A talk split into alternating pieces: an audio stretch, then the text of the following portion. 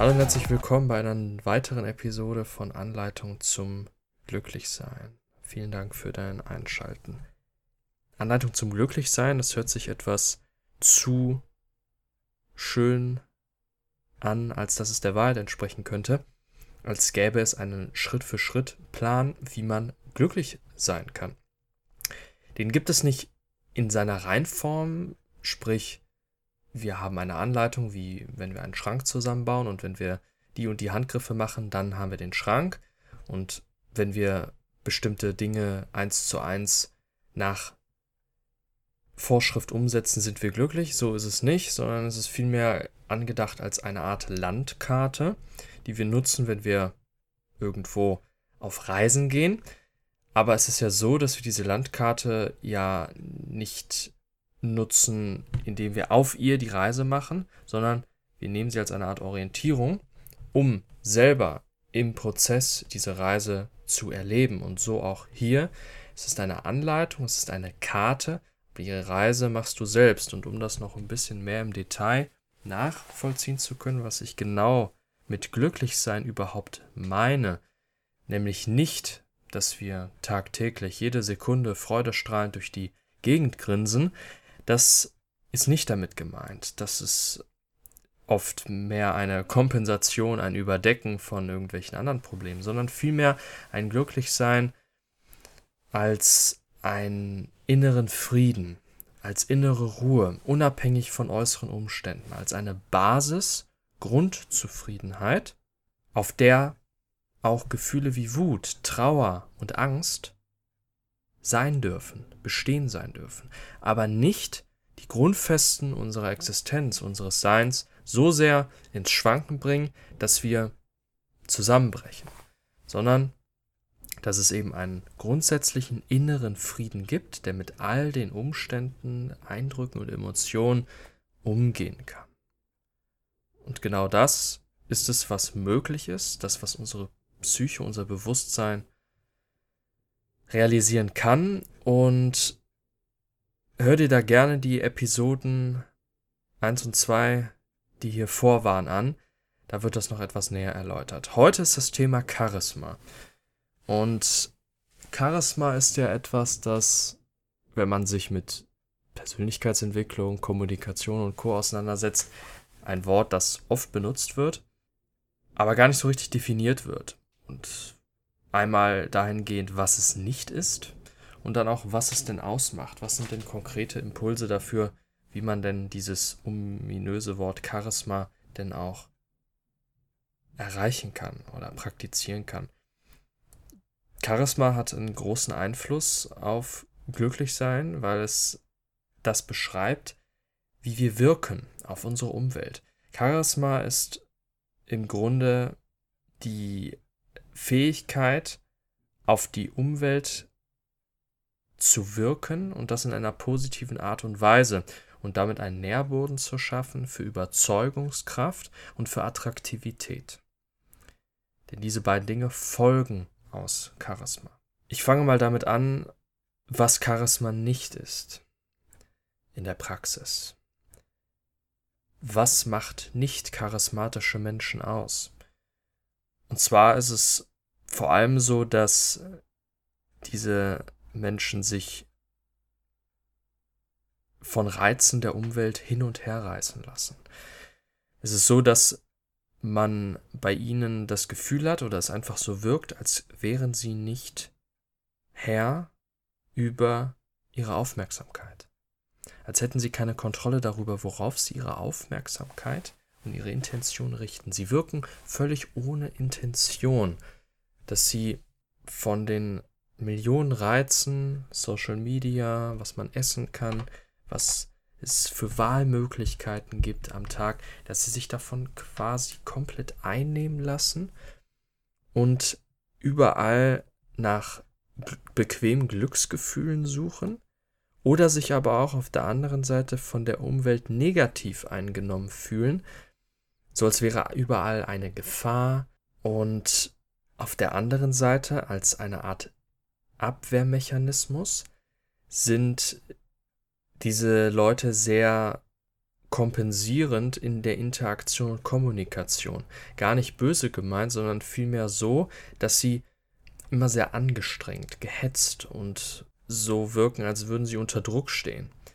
Dass sie innerlich ein Mangelgefühl ausgleichen wollen und in eine Kommunikation treten mit jemandem mit einfach dem Interesse daran, etwas zu bekommen, etwas zu nehmen. Und was ist das? Das ist zum Beispiel Anerkennung, das ist eine bestimmte Reaktion des anderen, wie dass er auf eine Art und Weise handelt.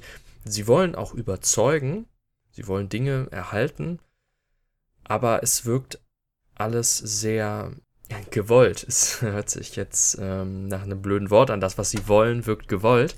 Aber hier ist es so, dass der Unterton so ist, dass es so wäre, als müssten sie es haben. Als wäre das unbedingt notwendig. Eine gewisse Reaktion, dass sie nach Anerkennung, einem Lacher, einer bestimmten Reaktion, wie gesagt, einer Handlung, einer Meinung, dass sie diese unbedingt haben wollen und brauchen. Und nicht, dass es nett ist, wenn sie da wäre oder auch wenn sie nicht da wäre, sondern als würde alles davon abhängen. Und ein typisches Zeichen dafür ist auch, wenn man alles vorplant. Wenn man eine Kommunikation bis ins letzte Detail vorausplant, das will ich dann und dann sagen und so und so wirken. Und der tiefe Grund dahinter ist, dass sie sich nicht genug fühlen. Dass sie ein Selbstbild haben von ich bin nicht genug oder ich bin nur bedingt genug, heißt bedingt nur dann genug, wenn die Umwelt mir das gibt, was ich brauche, was ich will, was eben positives Feedback ist. Und wenn die Gefahr besteht, negatives Feedback zu erhalten, wie Ablehnung dass äh, die Meinung der anderen so ist, wie wir es befürchten könnten, wie dass man uns für unzulänglich oder inkompetent hält, dann würde quasi alles zusammenbrechen. Und das ist sozusagen das fundamentale Selbstbild. Und gleichzeitig haben sie dann ja auch ein Weltbild, was dazu passt, nämlich du bist übermächtig. Also dass die Umwelt quasi das ist, was eben alles diktiert und dass wir uns einfach nicht konzentrieren können. Und jetzt muss man leider zugeben, und da muss ich mich auch selber mit einbeziehen, dass das die Normalität ist. Dass das der normale Weg ist, den wir gehen, dass wir eine grundsätzliche Tendenz haben, genau in diese Eigenschaften reinzugehen, dass wir den Moment oder die Interaktion, wenn wir mit jemandem reden, dass wir da immer etwas rausziehen wollen, dass wir eine bestimmte Reaktion haben wollen, dass der andere uns anerkennt oder eben eine nette Reaktion gibt. Das ist alles per se erstmal nicht schlimm. Das Schlimme ist, Schlimme ist eben dieser Unterton, der eben aus einem Gefühl des inneren Mangels kommt.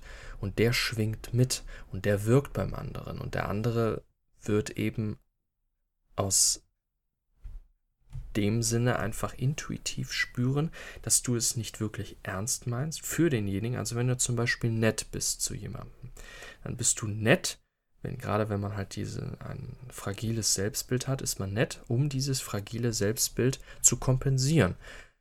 Und das zu bekommen, beispielsweise ein Lacher oder Anerkennung, damit das kompensiert wird. Das heißt, du tust das nur für dich, diese Nettigkeit, und gar nicht im Interesse am anderen. Und das spürt der andere.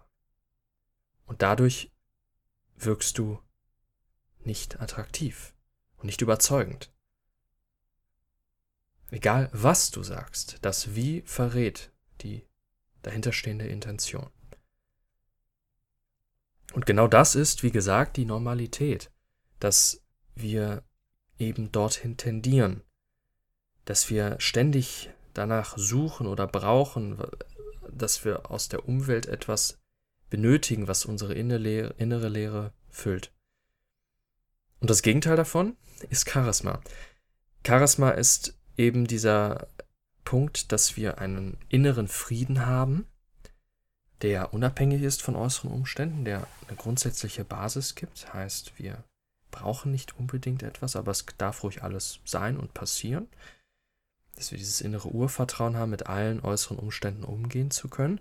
Und ganz besonders, und da komme ich jetzt gleich drauf zu, wenn es darum geht, wie kann man Prax in der Praxis konkret Charisma umsetzen, dass wir Interesse und Respekt an der Umwelt haben, wirklich wahres Interesse, ohne dass wir kompensieren und zeitgleich zu versuchen, das Interesse der Umwelt in einem respektvollen Rahmen mit unseren eigenen Interessen und Bedürfnissen in Einklang zu bringen. Weil, auch ganz klar, wir haben ja auch bestimmte Bedürfnisse und das ist ja auch okay so und darüber sollten wir auch offen reden dürfen, ohne dass wir dem anderen zu etwas zwingen oder es aufdrängen wollen, sondern einfach nur, hey, ich habe die Bedürfnisse, lass uns darüber reden, inwiefern wir das mit deinen Bedürfnissen in Einklang bringen können. Und wenn wir nicht zu einer Einigung kommen, dann eben nicht. Und wenn doch, dann umso schöner.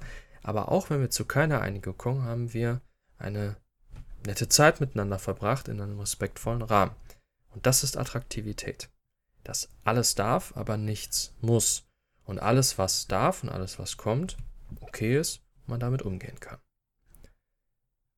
Und ein ganz zentraler Impuls, der wirklich einfach ist auch umzusetzen, ist, wenn wir mit jemandem reden wollen, kurz vor einem Gespräch sind oder auch vor einer Präsentation, dann machen wir uns immer viel Gedanken darüber, oh, wie wirklich, wie könnte der andere oder die anderen über mich denken, wenn ich XY mache.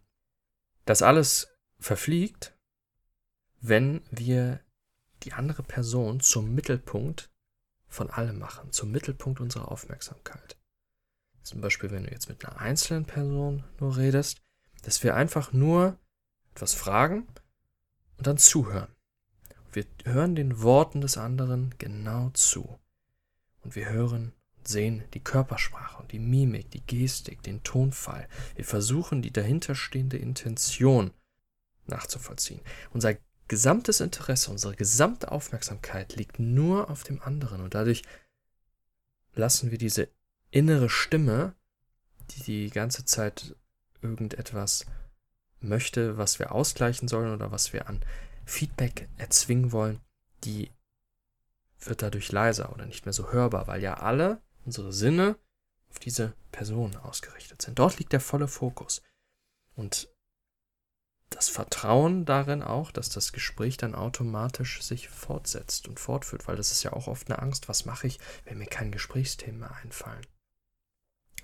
Das wird erst gar nicht passieren meistens, wenn dein voller Fokus auf der anderen Person liegt, weil die andere Person wird von sich aus weiterreden wollen. Dir werden automatisch neue Fragen einfallen. Und die Antworten des anderen werden genug Basis dafür sein, dass das Gespräch fortgesetzt wird. Weil der andere wird sich wohlfühlen in deiner Umgebung.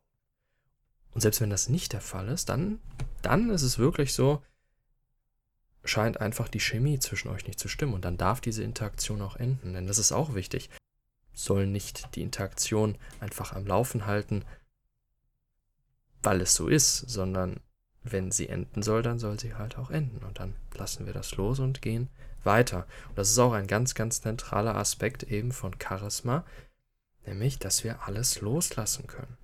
Dass der andere spürt, vom Unterton her bei dir, dass du diese Interaktion nicht brauchst für etwas, sondern gerne da drin bist, aber auch gerne weitergehst und nicht davon abhängig bist.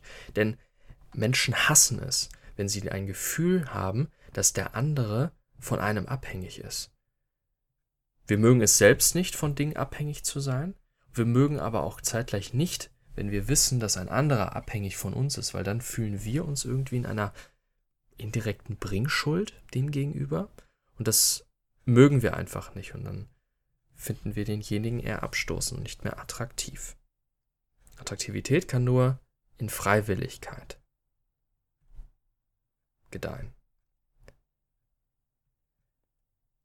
Also, das ist sozusagen der zentrale, wichtigste Impuls für Charisma eine Präsenz zu haben, denn die hast du dann automatisch, indem du den Fokus auf die andere Person lenkst. Denn, und das hilft mir oft dabei, das zu leben, denke daran, was für ein Wunder dieses Leben und dieser Moment gerade ist, dass wir mit unseren fünf Sinnen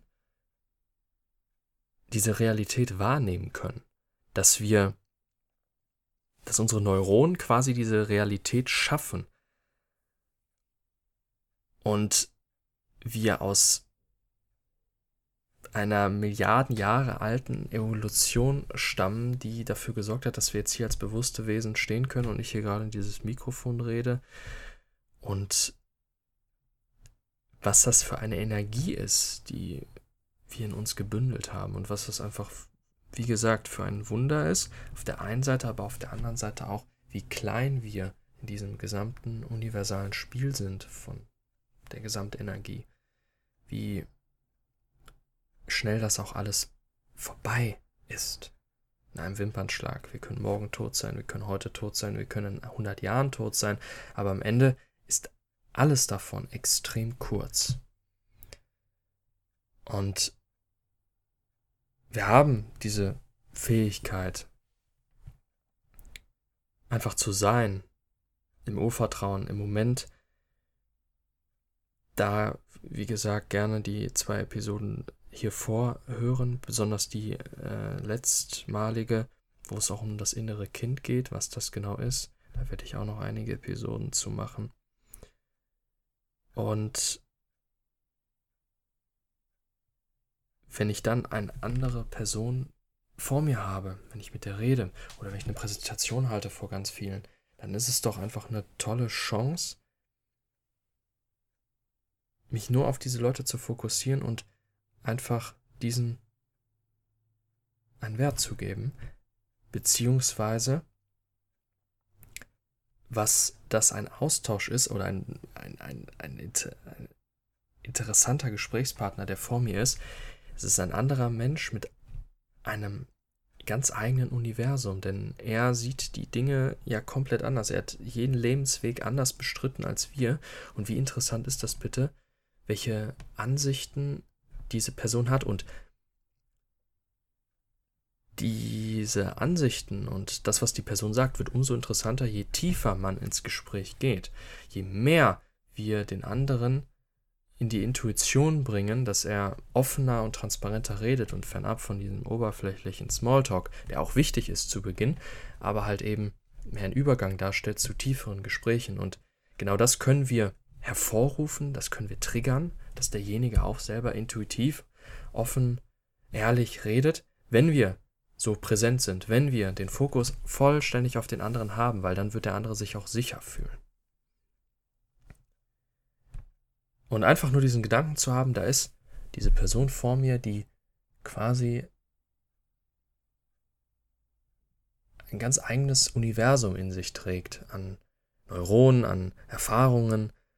Und ich kann daran teilhaben. Ich finde, das ist einfach ein interessanter Gedanke, der einfach eine Lockerheit mit reinbringt und ein die eigenen Erwartungen etwas vergessen lässt. Ich hoffe, die Episode hat dir gefallen. Die war sehr jetzt im Stehgreif, sehr spontan. Ich habe mir ein paar Notizen hier gemacht und hoffe, war nicht zu wirr. Hat irgendwie doch einen Mehrwert schaffen können, eine gewisse Resonanz in dir geben können. Und ich würde mich freuen, wenn du beim nächsten Mal wieder dabei bist. Gerne mir auch Feedback hinterlassen. In den Show Notes steht die E-Mail, wo du dich gern melden kannst. Und dann würde ich sagen, bis zum nächsten Mal. Refuse to regret.